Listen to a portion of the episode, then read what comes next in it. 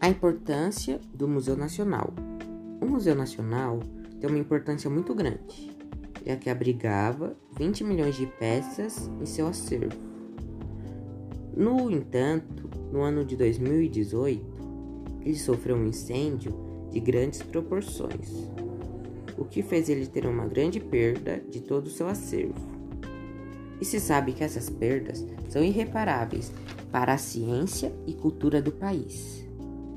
Nesse acervo do museu, tinha a maior coleção de egiptologia da América Latina, os afrescos de Pompeia, uma coleção de mais de 140 mil moedas, o esqueleto humano mais antigo do Brasil, o esqueleto da Luzia, entre várias outras coisas.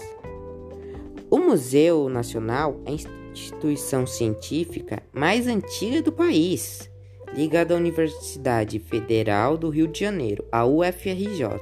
Ele também sediou a Assembleia Constituinte Republicana no fim do século XIX. Assim, podemos afirmar que o Museu Nacional é importante porque ele fez parte da história do Brasil, já que era a casa da família real de Portugal e porque tinha um acervo imenso que continha coisas históricas de várias partes do mundo. Uma curiosidade é que a origem da palavra museu vem do grego museum, que significa templo para musas. Na Grécia Antiga, as musas eram deusas da eloquência, da história, da música, da dança, da poesia, da tragédia e da astronomia. O museum era um espaço de inspiração intelectual e divina.